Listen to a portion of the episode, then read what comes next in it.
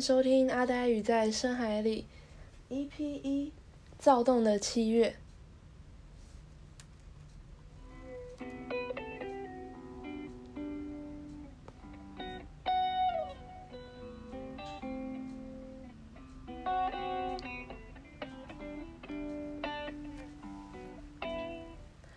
这就是我们节目正式的第一期，主题呢就是躁动的七月。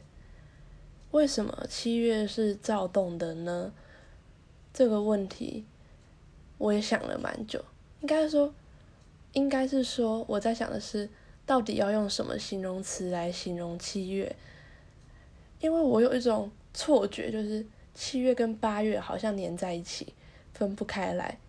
虽然这应该是因为暑假的关系。不知道你们其他人有没有跟我有一样的感受，就是会有一种七八月融为一体，其实整个合在一起就叫做暑假，他们月份之间的界限被淡化了那种感觉。所以就是因为这个原因，我花了蛮长的时间在思考，到底七月跟八月给人的感受哪里不太一样，差异点到底在哪里？那。从天气上，我觉得比较明显的是，八月比七月的台风出现几率真的是高蛮多的。那我们所谓的台风季，通常也都是指八九月，七月真的蛮少会遇上台风。也是因为这个关系，我觉得七月的天气整体上比八月还要来的更晴朗，也比五六月还要晴朗，因为五六月也是所谓的梅雨季。七月感觉是整个夏天阳光最闪耀、晴空万里的一个月份。那也是因为这样，我感受得到空气中躁动的因子。虽然可能也是因为疫情的关系，今年大家都闷坏了，想要找个时间点出去玩，所以一放个暑假，天气又还不错，又热的要死，大家就是。报复性的旅游，直接塞爆棚户，然后在塞爆绿岛，搞得当地居民很崩溃。哦，不过下个月我也要去成为塞爆绿岛的一个人，先提前跟绿岛居民说个抱歉。但这也是因为不能够出国的原因，所以大家拼命的在国内找到好玩、可以放风、可以嗨的地方。也就是这样，我感受到大家躁动不安的气息。我觉得它不只是一个天气，它更是一种心理状态。所以我就觉得这个词好像还蛮适合形容二零二零年的七月的。那八月跟七月不太一样的是，我觉得八月有一种山雨欲来的感觉。也应该也是因为台风啦，你有一种迎接未知，然后比较澎湃的感觉，是八月给我的。七月吧比较安定，但是又躁动。哦，听起来好笼，好模糊，不知道大家有没有懂那种感受。我之前在 IG 上面的问答有问大家，七月会想到什么东西？大家跟我说，有人最多人回答的是蓝天，这就跟我前面说天气，我觉得是很大的关系。它就真的是蓝天，好像真的是属于七月的。那还有人跟我说睡觉，我真的是傻爆眼。睡觉到底什么季节不能睡觉？每个月份大家都马上说睡觉，冬天就跟我说天气很冷，窝在被窝里面很好睡。夏天就是太热。不想动，所以也很好睡。春天跟秋天就是天气刚刚好，很舒服，所以也很好睡。就不存在不好睡的季节啊！你想睡觉的时候，什么时候都很好睡，好不好？哦，真的是。然后也有人跟我说会想到棒球，我那时候第一时间就回他说：“哎，甲子园不是八月吗？”他就跟我说：“谁在跟我甲子园？”他在讲台湾的，台湾的高中生的棒球。校队或者是社团，好像南联跟北联都是在七月打。我那时候听到就觉得 Oh my god，我居然不知道，然后我还要到处跟人家说我喜欢棒球，结果我居然完全不知道台湾高中棒球的生态是长什么样子，小小的抱歉。那关于七月，好像大概就是这样。我觉得大家给我的答案都还蛮正常的，没有那种很离奇的回答。比如说，他会想到。七月会想到圣诞节，没有人给我这种答案，可能因为没有人没有澳洲人听我的频道吧，虽然我也不知道他们圣诞节到底是七月还是八月，但是就大家给的都是很正常台湾人会想到的答案诶，没有那种很颠覆我对七月的印象的，对大家的表现都非常的中规中矩，很棒，不然我会不会这样讲完，下一次八月就出现很很怪的答案呢？好了，欢迎，主要还是欢迎大家多多回复啦，什么答案都 OK，都还蛮特别的。但是七月就是真的，大家很正常，而且我觉得大家的想法都还蛮接近的，所以看来大家对于七月还是有一个既定的印象在。那节目接下来呢，要跟大家介绍七月的推荐书、推荐电影，还有推荐的歌单。接下来会先进入书的环节。书的部分我会分成两个阶段来谈。第一个是谈这本书的内容本身，大概在讲什么东西，抛出什么问题可以激发大家的、引起大家思考、延伸去想。第二个层面会讲这本书引起的回响还有争议。在谈第二部分的时候，会爆一个蛮大的雷，所以我等下在谈第二部分之前，会做一个小小提醒。不能接受暴雷的朋友们可以跳过那一段。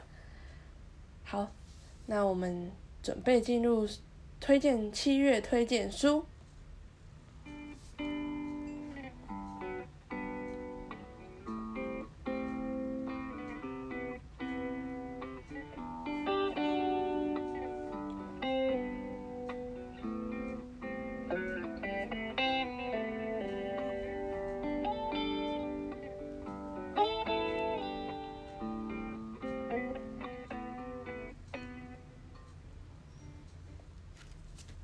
躁动的七月，我要推荐给大家的书就是《台湾漫游录》，作者是青山千鹤子和杨双子，出版社是青山出版，呃，春山出版。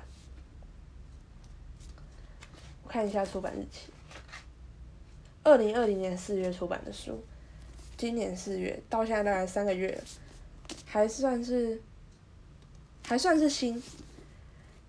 台湾漫游录，我先讲为什么我选这本书。首先呢，书名，我觉得跟我们这个七月还蛮搭的。暑假嘛，大家然后又大家拼命出去玩，又是都在台湾玩，我们可以来看一下这本书《台湾漫游录》到底在漫如何漫游，里面都在讲什么内容。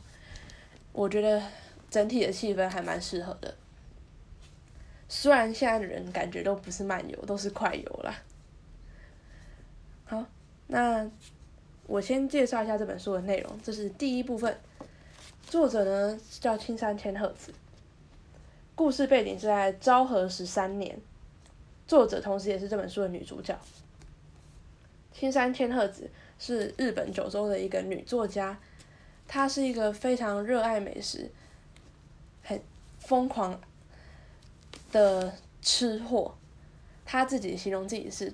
肚子里面住着一只妖怪，还蛮生动又有趣的一个描写的形容方法。在那个年代，大概一百年前，我想不管是日本还是台湾，女生都还是受到一些价值观的框架限制，在吃上面应该也是有一样的性别歧视在。怎么说呢？我们常会觉得女生比较容易小鸟胃，我觉得也是过去。堆积下来的一个标签，因为我们好像觉得女生要有气质、贤惠、淑女，在这些标签下，大口大口吃东西，或是吃个不停，好像就是一个粗鲁无礼的行为。所以这本书的作者青山千鹤子，她是一个热爱美食，而且食量很大的人。从这一点，我们大概就可以猜到，他应该是一个比较有别于当时一般女性的人物。他可能有比较多反叛的特质在。那的确，他是一个，又他又是一个小说家。在过去，女生是基本上是女子无才便是德嘛，大家会不期待女生可以拥有什么职业，或是拥有什么才华。就算会写作女生，通常也会被当成就是很有气质、非常知书达理这样。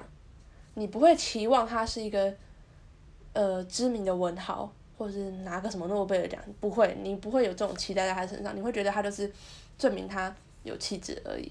那有气质可以干嘛？嫁一个有气质的对象，当一个很贤惠、很有文化的夫人这样。那很明显的，我们这本书的作者就不是这种类型的，他就是一直被催婚，然后他自己当然就是不想结婚。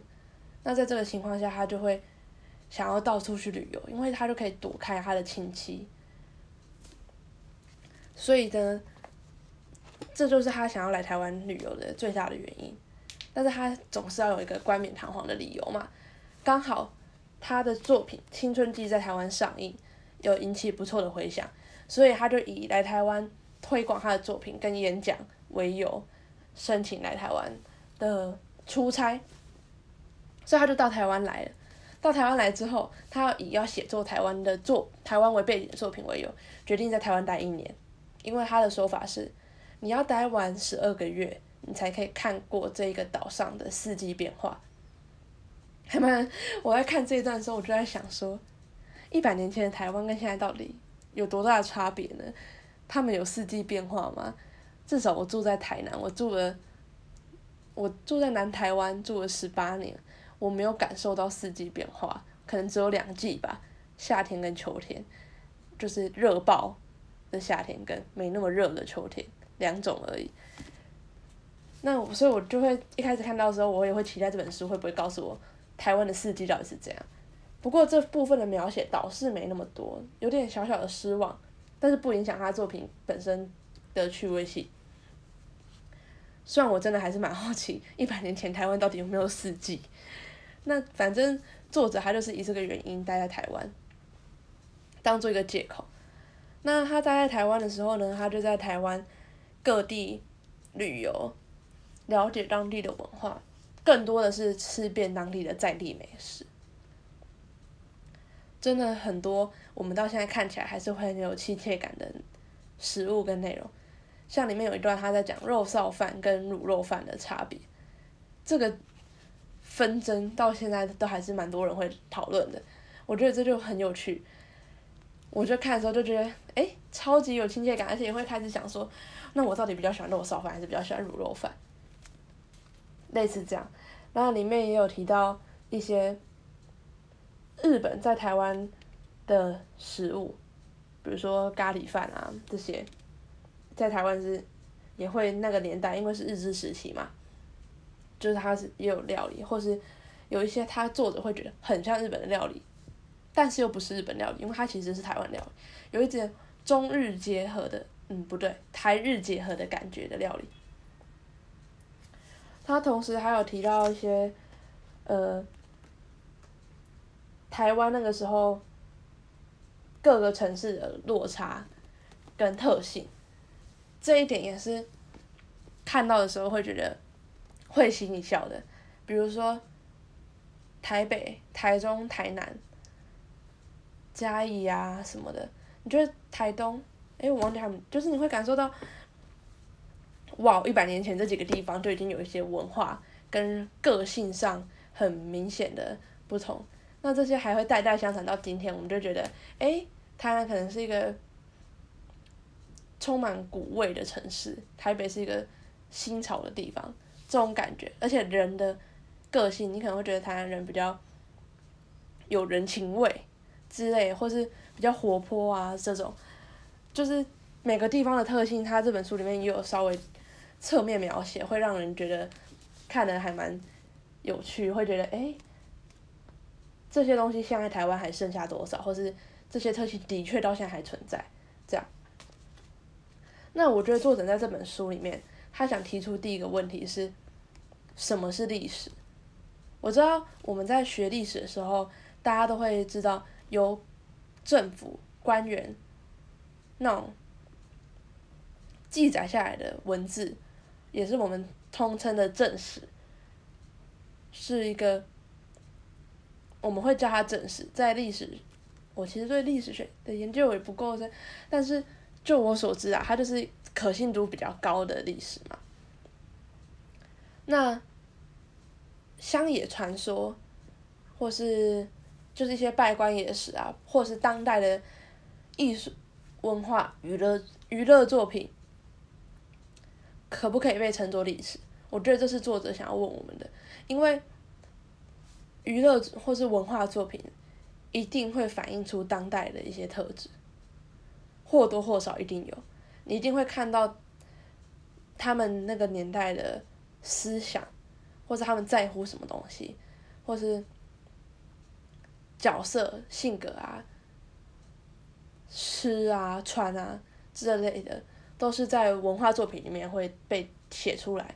那这些蕴含了在地特色或者文化，不对，不是在地当代文化的东西的作品，它是不是其实也是一种历史？我觉得这是作者想问我们的问题，他可能想他想要问我们说，那文学作品里面的东西是不是真实的历史？这样，这是作者提出第一个问题，可以让大家想想看。第二个呢，是他在描写统治者与被殖民地两者之间的拉扯跟关系。像作者青山千鹤子嘛，他来台湾玩，然后。他的地陪兼翻译是一个台湾女生，那当时日本人是殖民者，台湾女生她是被殖民者嘛，他们两个在看事物的观点跟逻辑就会有很大的差异。他把这一块我觉得描写的很细微，因为把两个人在交际过程中会有的疙瘩跟什么也都写得很清楚。那我们我觉得他有一个很重要的观念就是。自以为是的保护，其实有时候是一种伤害。我想亚洲应该很多家长都有这个特性，就是会觉得我是为了你好，我会告诉你，你去做这件事情有多大多大的好处，你为什么不做？你不做，那我逼你去做，可以得到那么大的好处，对你一定有帮助。可是他们没有想的是，有可能孩子或是任何人，他已经知道这些好处，但是那不是他想要得到的。你为什么要？跟他说这个好处很棒，你一定要去得到呢。你以为你在保护他，但是有可能对他来讲这是很大的压力，或是他会觉得你是施予他不必要的一些枷锁，或是你赋予他太多他不想要的价值了。我觉得这就是这本书留给我们的一个很重要的思考点，就是。保护跟伤害，是不是真的是一线之隔？大家可以想想看。接下来我就要进入暴雷跟讲这本书争议的部分了。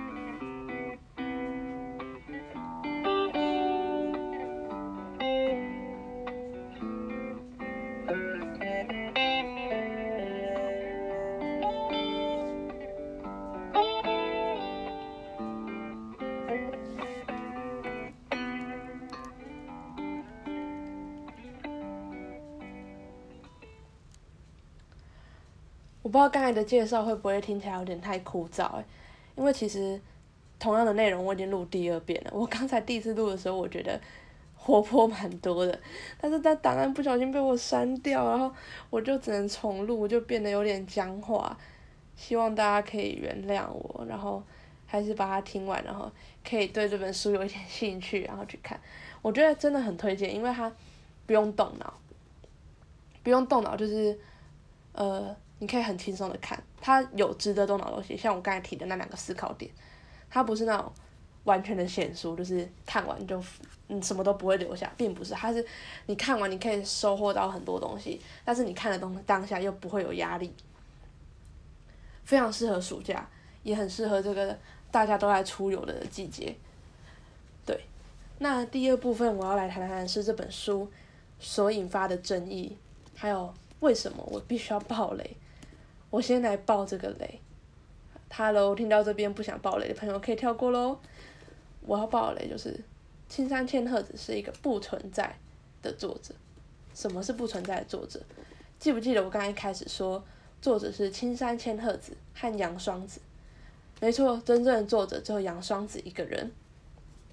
我先介，我先稍微讲一下什么谁是杨双子。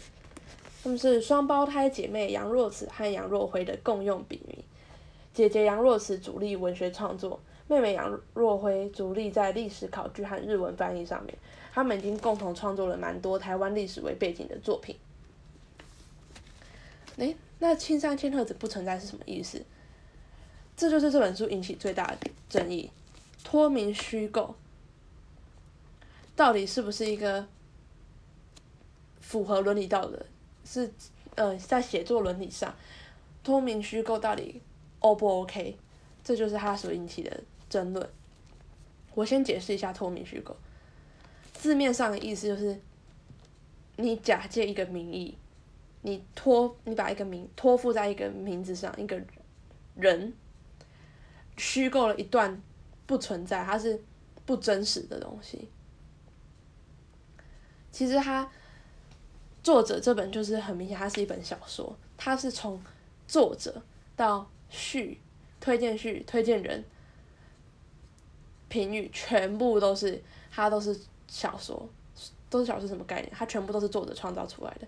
实际上，推荐序、作者序、内文、噼里啪蹦这些全部都是作者杨庄子一个人所写出来的。那既然这个情况下，它就是小说嘛。我觉得作者他其实就是想做一个特别的尝试。如果从头到尾都是不真实的，有没有关系？我觉得这跟他前面想要提出历史的问题也是一样。他的确做了非常深刻的考据，跟很多对于日治时期的文化的描写。那这样的文学作品，它到底能不能被大家注意一点？它历史的层面，或是它真的都是被大家一笑置之的东西呢？我觉得这是作者想要带给大家的感觉啦，但是这是我的个人推测。那这本书在刚推出的时候，我印象中他在博客来还有书局各大书局的简介上面，他是说这是一个日治时期的文献，重新翻译、重新编译，终于可以再次出版，然后请来了新的插画家画了很美很美的封面，这样，所以。有一部分的人非常不满作者这个表现形式，是他觉得他被骗了。你会想说，没错，作者他这样写，他就是为了要骗人。可是，我觉得这种被骗是有一种人是他真的相信他是一个历史文献，他是为了他是有目的性的，他买就是他想要了解，他想要看看当时真实的文献，很难得很可贵的资料，终于可以看到了。他抱持着这样的期待，结果他打开来看到的是一个小说，看完之后你告诉他这所有都不存在，都是假的，他就是觉得他被整，而且他的钱被骗了这种感觉，因为他会觉得你作为一个卖家，你没有尽到告知的义务，所以这就引起了很大的争吵。另外，当然，但是他又是一个很矛盾的地方，因为作者要这样写，他就是为了要骗你啊，那。你以文学阅读的角度去看，它就是像是一场游戏，一场实验性。你被他骗到，你在阅读的过程中，的确又得到了不同于以往的创作形式的一种趣味，在它的确有着它的文学价值。那这样到底论题道德上 O 不 OK？我觉得这是一个没有正确答案的。那我个人的想法是，我觉得，呃。出版社在宣传上可能的确有做的不够好的地方，当然他，哦我今天讲好多当然了，但是他是第一次有这，我不确定是不是第一次，应该说近期内台湾文坛上鲜少出现的形式，的确本身就是一个冒险，出版社可能也不太知道怎么选对待他，怎么处理他这样，因为我知道我会觉得啦，如果他能在购书的地方能够标示的更清楚，至少不要让人误会它是文献，就是文献跟小说的确有蛮大的差别。至少你在买的时候，你可以知道你拿起的是一本小说，这样子应该就比较 OK 了吧？对，我知道它在博客上面是被放在小说类，但是有我想很多人可能没有注意到它的类别。那当然，这对出版社而言，他可能也是一个，他觉得他自己是一个莫须有的罪名，他明明就有标识在小说类，你们自己没有看到，然后你还怪他，但是。从改善的角度，我会觉得他可能可以标示更明确，或是他的宣传词可以再鲜明一点，至少让人知道你拿的是一本有特殊性质的小说。这样子，我觉得引起的争议应该不会稍微没那么大。那我有点忘记他到底有没有办新书发表会。我会觉得，如果可以有新书发表会，让作者本人来说明为什么要这样写。这样写的用意何在？还有他觉得，呃，这样写完引发的后果，他觉得大家应该怎么去诠释这样的写法？由由作者本人来把前因后果说明清楚，我觉得也是一个不错的方法。当然，现况就是它已经引起争议，不能改变。但是，我觉得如果未来还有类似脱名虚构的作品，可以试试看。我刚才提的这两点，应该会好一点吧。其实脱名虚构在文学界上面一直都存在，在很早很早很早，我有点忘记几年，外国作品里面就有人这样写，而且一样是很畅销的。我记得我哪一国的作家，好像意大利吗？他有一本跟。书名我也记得不太清楚，叫玫瑰什么的什么的，它里面就是用了脱名虚构的手法，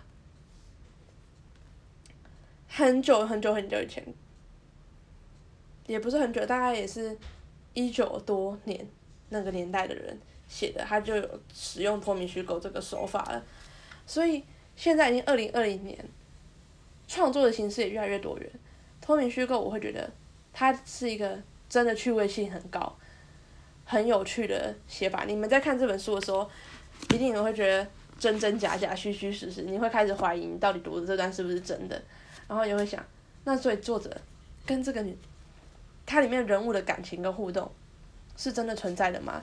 那他最后用用了，他甚至还附上了本书出出版的存目，什么意思？就是他写说，一九五四年，在日本。熊本方文堂出版的这本书，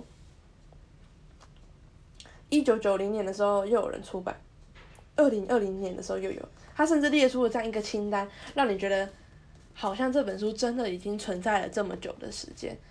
我是一直读读到最后那个版权页的时候，看到作者杨双子，我才恍然大悟，就觉得没错，这本真的全部都是作者的一个阴谋，不是阴谋啊，一个一场游戏。真的是被作者玩弄，但是我个人是玩弄的，被玩弄的很开心。我觉得这样的写作手法真的是很有趣，而且甚至是我看完会觉得，我也会想要试试看这样写小说这种感觉。所以你们也可以想看，大家也可以想看看，就是你们觉得这样写到底你们能不能够接受？就是你想象中它是一个东西，结果你拿回来看之后，它是另外一个东西。就留给大家来想想看啦。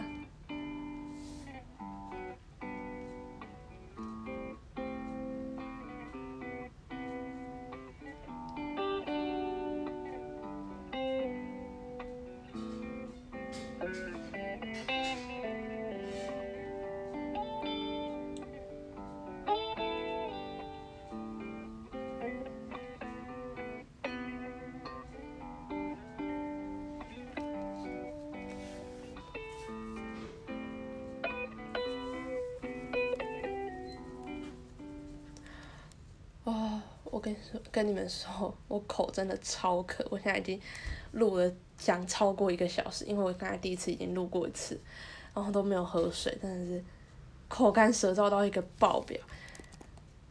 但是我还是会把剩下的内容跟大家讲完的，真的希望大家不要觉得太无聊，我真很讨厌不能把第一次我觉得很 OK 的内容给大家听到，只能给大家这个有点。残缺跟已经有点厌世的版本。接下来我要跟大家推荐一部电影，七月二零二零年七月躁动的七月推荐电影《万花嬉春》（Singing in the Rain）。呃，这段时间因为疫情的关系，很多欧美大片呢，就是疯狂延期。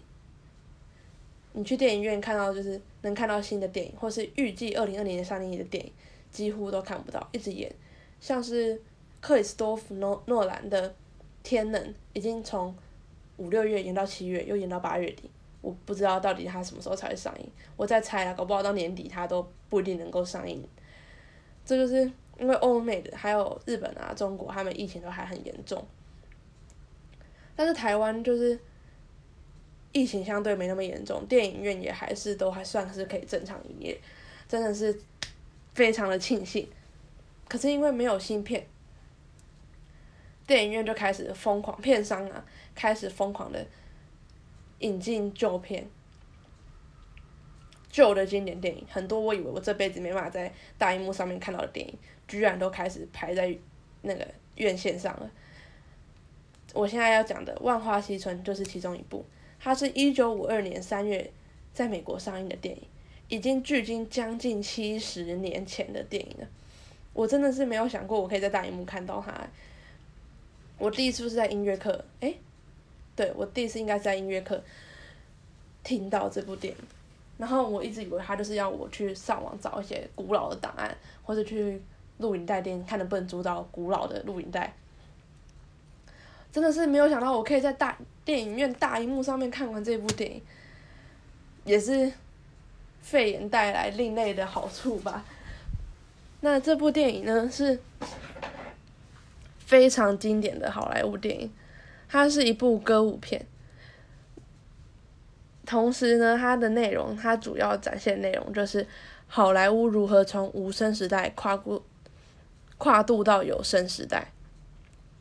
这真的是一个非常巨大的改变，这也是电影这个产业蓬勃发展的关键点。在有了声音之后，它真的是一飞冲天。所有以前传统的表演艺术几乎可以说被他打趴吧。当然还是各自有各自的价值，可是电影所得到的获利跟利润跟普及度就是大大的上升，因为它就是影像可以保存，可以随时播放，播可以重复播放，播放率高。而且没有比较没有受到空间跟时间的限制。那这部电影呢？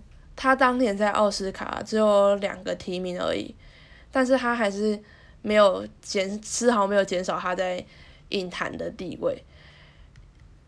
我觉得很大一个原因是他每一首音乐都很经典。他大概有一二三四五六七八九十十一十二，大概十二首歌。每一首真的都是堪称经典，特别是主题曲《Singing in the Rain》，又洗脑又好听，然后连画面，就是你看过一遍之后，整个歌跟画面都会很鲜明的刻印在你的脑海里面。那我想讲一下，称赞一下这个片名，中文翻译的片名《万花嬉春》，我觉得它翻的超级好。它是少数我觉得翻的非常好的台湾片名，我可以跟大家讲一下，中国给他什么片名？中国给他的片名叫做《雨中曲》，嗯，非常直白，直翻呢，也没有直翻，直翻应该是在雨中唱歌吧，他翻成《雨中曲》，好像什么，呃，古风作品哦，好，那。它的剧情，它是一部喜剧歌舞片。歌舞片是什么概念？就是它真的是整部片唱歌的比例应该会占到一半。你可以看到男女主角踢踏舞、重唱、对唱、三重唱都有。他们可能要讲一段话，他就用唱的，或者是他要表达说他们今天心情很好、很兴奋，他就唱一首很快乐的歌给你听。这大概就是这个歌舞片的一个感觉。那剧情的部分呢，也很有趣。它是用了一段很荒唐的，算是三角恋嘛的一个，嗯，恋爱关系，很荒唐的感友情跟恋爱关系，去描摹好莱坞从无声到有声的变化。他用了就是。真的是很有趣，哦，我觉得我介绍的超烂，哦，就是，嗯，我稍微讲一下剧情，应该是没有爆到太多嘞。女男主角是一个好莱坞巨星，他有一个荧幕情侣，真的是荧幕情侣的那一种，就是下台之后拜拜，他完全不想理那个女生。那个荧幕情侣，她是当代的非常有名的女明星，因为她就是。女王等级的那种女明星，那个时候是无声时代。但是还有一个最大的问题是，她个性很差，所以男主角完全没办法在私下跟她相处。那有一次呢，男主角遇到了偶遇了陌生女子，她是这个陌生女子是这部片的女主角。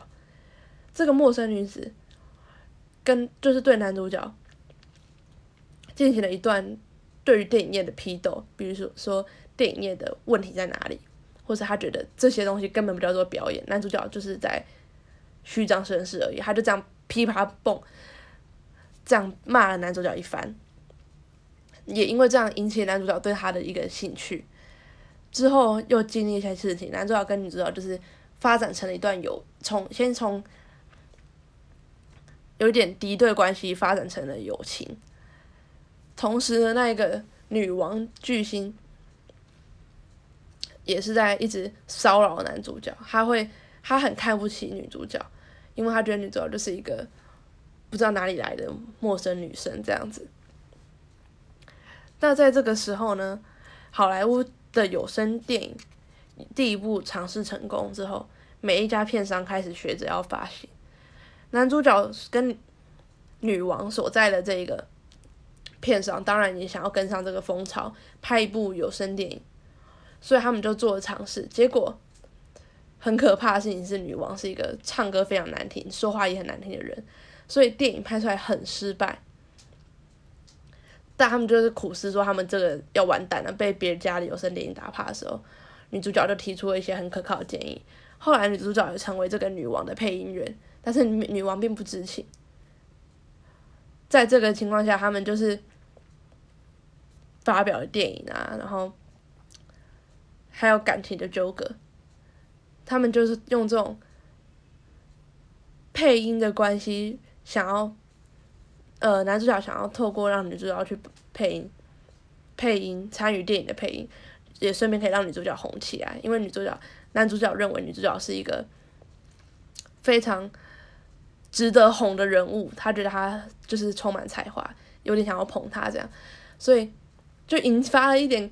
女王跟女主角之间的很好笑的互动，那都是很看起来很无厘头，但是又好像很合理，也可以让我们看到那个年代就是大家对于无声电影跟有声电影是用什么心态去看待，为什么大家会都会用歌舞片，也是一个点，因为你真的看到，比如说你看到一个你以前一直看，你只看得到脸听不到声音的一个大帅哥，你现在突然可以听到他唱歌跳舞，你会更完全。更成全了大家的对于某些明星的幻想，或是你会觉得这个人更有才华、更鲜活。这就是早期有声电影大多是歌舞片的一个原因。那《万花新村》本身也是一部很优秀的歌舞片，我记得它现在应该是已经又下档了。大家如果有兴趣，可以上网查查看，或是听听它的音乐。感受一下那个很舒服的氛围。